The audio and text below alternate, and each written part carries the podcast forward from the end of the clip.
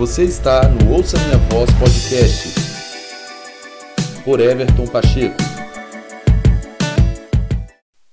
Fala pessoal, começando mais um episódio do Ouça Minha Voz Podcast. Esse é o episódio Valor de se viver o propósito de Deus. Certamente Deus tem um propósito estabelecido para a sua vida, no que diz respeito à sua vida como um todo e automaticamente aquilo que você vai exercer como um serviço dentro desse propósito, ou seja, a maneira que você vai manifestar esse propósito que Deus tem ah, na sua vida e através dela, ah, por meio de um serviço no corpo, a igreja, e a sua vida, sem dúvida nenhuma, tem um valor incrível para o Senhor, Ele conta com você. Não há ninguém dentro do corpo de Cristo que seja um espectador, seja insignificante e que não tenha a oportunidade de manifestar a glória de Deus e de ser útil dentro daquilo que Deus está fazendo, dentro daquilo que Jesus está construindo por meio da igreja. Então todos são chamados para serem protagonistas. Agora, é verdade que nem todos abraçam o propósito de Deus, nem todos se comprometem com o propósito de Deus como deveriam. E existe um valor inestimável para a vida de quem se compromete de uma maneira irrestrita e abraça o propósito de Deus e vive para cumprir e manifestar de uma forma leal e fiel o propósito de Deus. E existem três características que eu quero trazer para uma pessoa que anda com, com o propósito de Deus, que vive o propósito de Deus. Essa pessoa é uma pessoa que carrega uma oportunidade, essa é uma pessoa que tem capacidade de alimentar, de produzir, de gerar vida, de dar, de proporcionar é, para outros, e essa pessoa é uma pessoa que caminha em ordem e tem também então a autoridade de trazer ordem na vida de pessoas, de lugares por onde ele passa. E eu quero usar ninguém menos do que Paulo Paulo foi um homem que viveu o propósito de Deus. Ele teve aquele encontro com Jesus no caminho para Damasco e ele nunca mais foi o mesmo, ele nunca mais deixou de viver cada dia que ele teve comprometido completamente com o propósito que Jesus havia confiado a ele. Todo mundo sabe, apóstolo Paulo foi chamado a ser apóstolo para os gentios e foi isso que ele fez. O Senhor o usou para isso. E ao longo da vida dele, do ministério que ele exerceu, ele tocou várias cidades, várias regiões, foi muito influente. A vida dele foi um instrumento nas mãos de Jesus para impactar a muitos.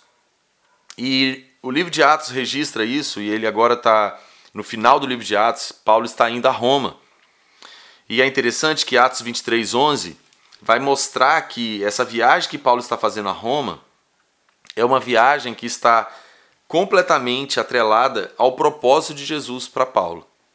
Então, eu quero ler esse texto de Atos 23:11 que diz o seguinte: Na noite seguinte, o Senhor, pondo-se ao lado dele, de Paulo, disse: Coragem, assim como você testemunhou meu respeito em Jerusalém, deverá testemunhar também em Roma.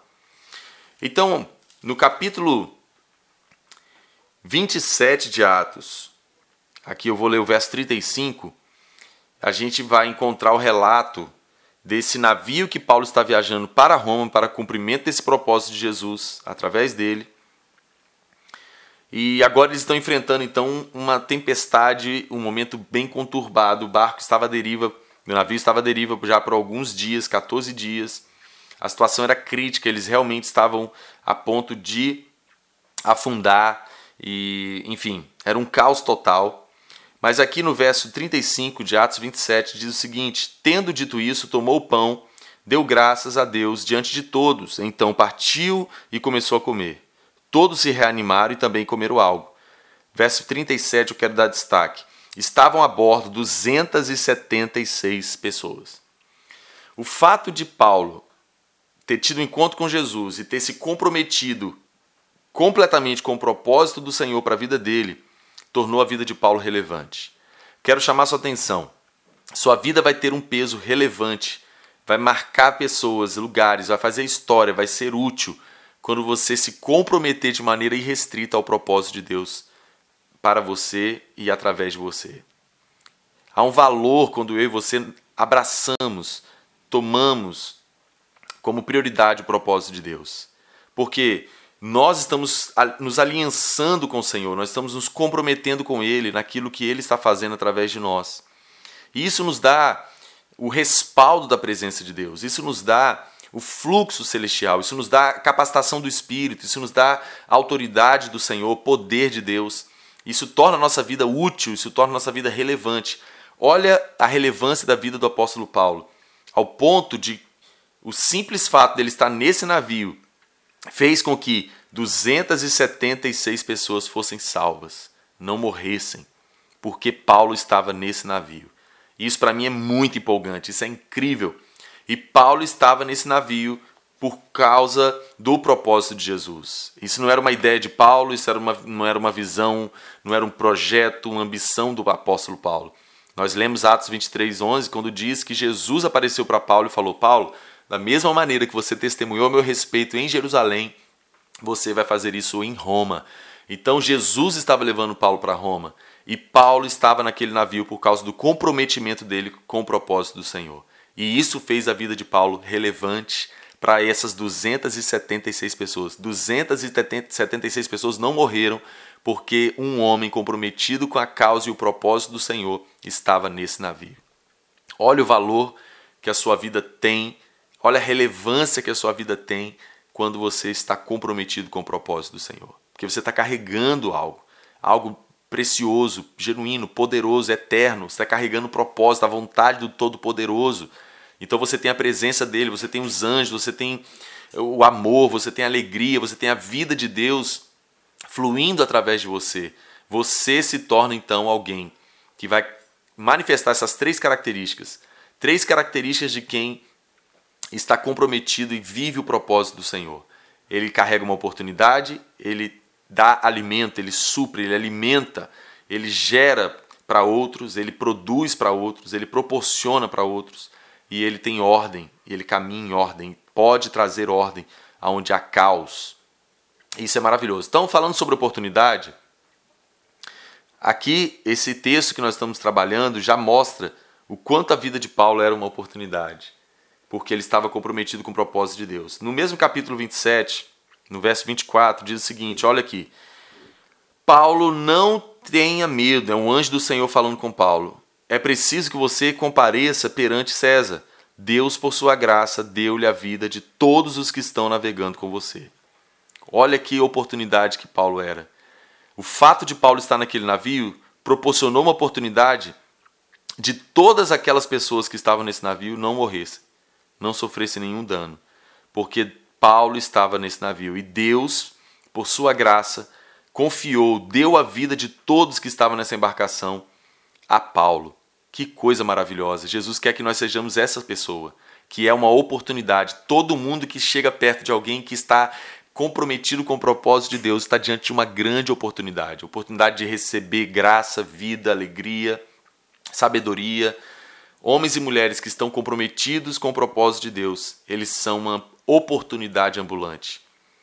Todos que se aproximarem, todos que ouvirem, todos que conhecerem, vão estar experimentando de uma oportunidade ímpar de sofrer um, um impacto da glória de Deus, receber um, um, um impacto do reino de Deus através desse homem e dessa mulher.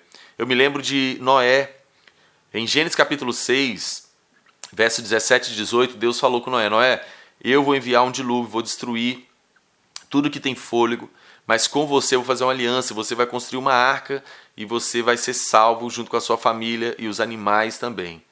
Então, quando Noé vai passar ali anos construindo a arca, todo aquele período de construção da arca, Noé era uma oportunidade. Porque Noé estava construindo uma arca que era então o propósito de Deus. Aquilo era a ideia de Deus, era o propósito de Deus. E Noé se comprometeu com essa causa, se comprometeu com esse plano do Senhor. Enquanto Noé estava fazendo o que ele estava fazendo, construindo a arca, ele era uma oportunidade. Todos aqueles homens, por isso que a carta de Pedro vai falar que Noé era pregador da justiça, porque quando ele estava ali construindo a arca, ele estava pregando a justiça de Deus. Olha, eu estou construindo algo que pode salvar vocês do juízo que Deus vai trazer sobre a terra. Se vocês se arrependerem, se vocês confessarem é, a sua devoção ao Criador, se vocês se voltarem para o Criador, você vai poder ser salvo nessa arca. Então, Noé de fato era o pregador da justiça. E o período que ele passou construindo a arca foi um período de oportunidade. Noé era o homem da oportunidade para aqueles homens daquela primeira geração. Porque qualquer um que chegasse para Noé e falasse: Noé, por que, que você está fazendo? Não, estou fazendo isso aqui, construindo essa embarcação, porque Deus, o Criador, me mandou fazer isso, porque Ele vai trazer um juízo através de um dilúvio e vai morrer todos os que têm fôlego e que não estiverem dentro da arca. Então qualquer um poderia ter a oportunidade de mudar de vida, de ser salvo, porque Noé era um homem comprometido com o propósito de Deus e automaticamente era uma oportunidade.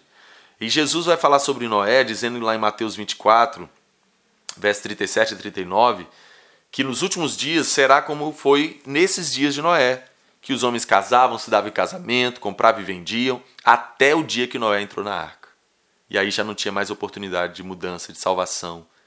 Olha que coisa incrível. Nós precisamos ser pessoas comprometidas com o propósito de Deus e que carregam uma oportunidade. Oportunidade de pessoas serem salvas, oportunidade de pessoas terem sua vida mudada, oportunidade do destino de pessoas ser mudado, oportunidade de proporcionar salvação, transformação, cura para as pessoas, porque nós estamos carregando a vida de Deus, a graça, o poder, o amor, é, o propósito de Deus nos proporciona ser pessoas que têm uma oportunidade constantemente. Outra característica de, de alguém que está vivendo o propósito de Deus, comprometido com ele, é que essa pessoa pode alimentar outros. Alimentar não só de uma maneira material física, mas é alimentar com amor, alimentar com paz, alegria, sabedoria, poder, é, enfim, tudo aquilo que Deus pode fazer através desse homem, dessa mulher que está comprometido com seu propósito. E eu quero usar uma referência sobre isso aqui nesse episódio de Paulo, nesse navio, que no verso 23, Atos 27, no verso 33 e 34, fala o seguinte: Pouco antes do amanhecer, Paulo insistia com todos que se alimentassem, dizendo: Hoje faz 14 dias que vocês têm estado em vigília constante, sem comer nada. Agora eu os aconselho a comerem algo, pois só assim poderão sobreviver. Nenhum de vocês perderá um fio de cabelo sequer. Tendo dito isso, tomou o pão, deu graças a Deus diante de todos. Então partiu e começou a comer. Todos se reanimaram e também comeram algo. Olha só que interessante, era um cenário de caos, era um cenário de morte, de destruição. Só que Paulo era o homem que estava comprometido com o propósito de Deus e ele pôde então convencer a todos a se alimentarem. Todos estavam famintos há 14 dias em vigília constante. Essas pessoas estavam exaustas, famintas. Paulo pôde dizer: Vamos comer algo. Vocês precisam comer, ninguém vai morrer. Então veja, aqui é um, uma alimentação física mesmo, material. Mas isso, o princípio que eu quero trazer espiritual é que quando nós estamos comprometidos com o propósito do Senhor, firmados em, em cumpri-lo, em, em sermos leais, aquilo que o Senhor nos confiou, vivendo com propósito, nós podemos então alimentar pessoas, alimentar com o amor de Deus, alimentar com a paz de Deus. É, quando as pessoas estão famintas, nós temos dar, de, dar, nós temos para dar de comer, nós temos o pão da presença, nós temos o pão da vida para suprir a fome das pessoas que estão à nossa volta, nós temos emoções equilibradas, sentimentos equilibrados, para poder trazer alimento. Alguém que está faminto de amor, nós temos amor para dar. Alguém que está faminto de paz, nós temos paz para dar. Alguém que tem fome de sabedoria, nós temos sabedoria para dar, porque nós estamos firmados no propósito de Deus. Nós estamos seguindo. Eu me lembro de Abraão, que é também um exemplo incrível sobre alguém que viveu, abraçou o propósito de Deus, caminhou no propósito. Ele, ele foi chamado, era o propósito de Deus que ele se tornasse o pai de multidões. E aí Gênesis 13, 2 diz que Deus enriqueceu Abraão muito. Abraão foi completamente enriquecido com muitos gados, muita prata e ouro. Por quê? Tinha propósito. O propósito dele era muito grande, ele era pai de multidões. Ele precisava de muita riqueza, ele precisava ter poder de liberdade, de chegar num lugar, construir uma cidade, porque ele era pai de multidões, então ele tinha que ser rico mesmo. Então, quando nós temos propósito, quando nós abraçamos o propósito de Deus, o Senhor nos enriquece, não só materialmente falando, mas nos enriquece com toda a graça, toda a dádiva, todo o dom, e nós então podemos suprir pessoas, também financeiramente falando. É, se nós temos um propósito de é, gerir centenas de pessoas, milhares de pessoas, nós vamos então ter recursos para suprir pessoas, para investir em pessoas, é, levantar ministros, investir em obras missionárias. Nós vamos ter, porque o Senhor sabe que nós temos propósito e automaticamente nós vamos poder gerir, suprir, alimentar multidões, alimentar pessoas que estão necessitadas, que estão precisando. Nós vamos poder dar o suficiente para alimentar as pessoas porque nós temos, tanto para nós como para os outros, a todos que se aproximam, porque nós temos propósito, nós estamos comprometidos e Deus é o provedor, Deus é o Jeová Jiré, Deus é o dono do ouro e da prata, Deus é, é aquele que nos dá todas as coisas. Então, nós vamos estar sempre supridos para poder alimentar outros. Isso é maravilhoso. E por fim, uma característica de quem caminha comprometido com o propósito de Deus é que ele tem ordem, ele caminha em ordem, é uma pessoa ordenada ele sabe onde chegar, como chegar, com quem chegar. Ele caminha de uma forma eficiente, com objetivo. Ele tem um propósito muito bem definido, é alguém que tem ordem. E o mundo está clamando por ordem, porque o mundo está uma desordem. Muitos cristãos estão vivendo uma vida completamente desordenada, sem ter onde chegar, sem objetivo, sem nenhum propósito, sem nenhuma eficácia. As pessoas estão tomadas de tantas emoções e sentimentos confusos, embaraçados, se comprometendo com pessoas, relacionamentos, coisas que só geram caos, só geram confusão, embaraço, só compromete. Nossa, meu Deus, isso é tão sério. Então, quando eu, você somos pessoas que estão comprometidas com o propósito de Deus, vivendo de uma maneira restrita o propósito do Senhor, nós estamos ordenados. Paulo sabia que ia chegar em Roma porque Jesus já tinha falado com ele que ele tinha que se comparecer, comparecer perante César. Então ele tinha ordem.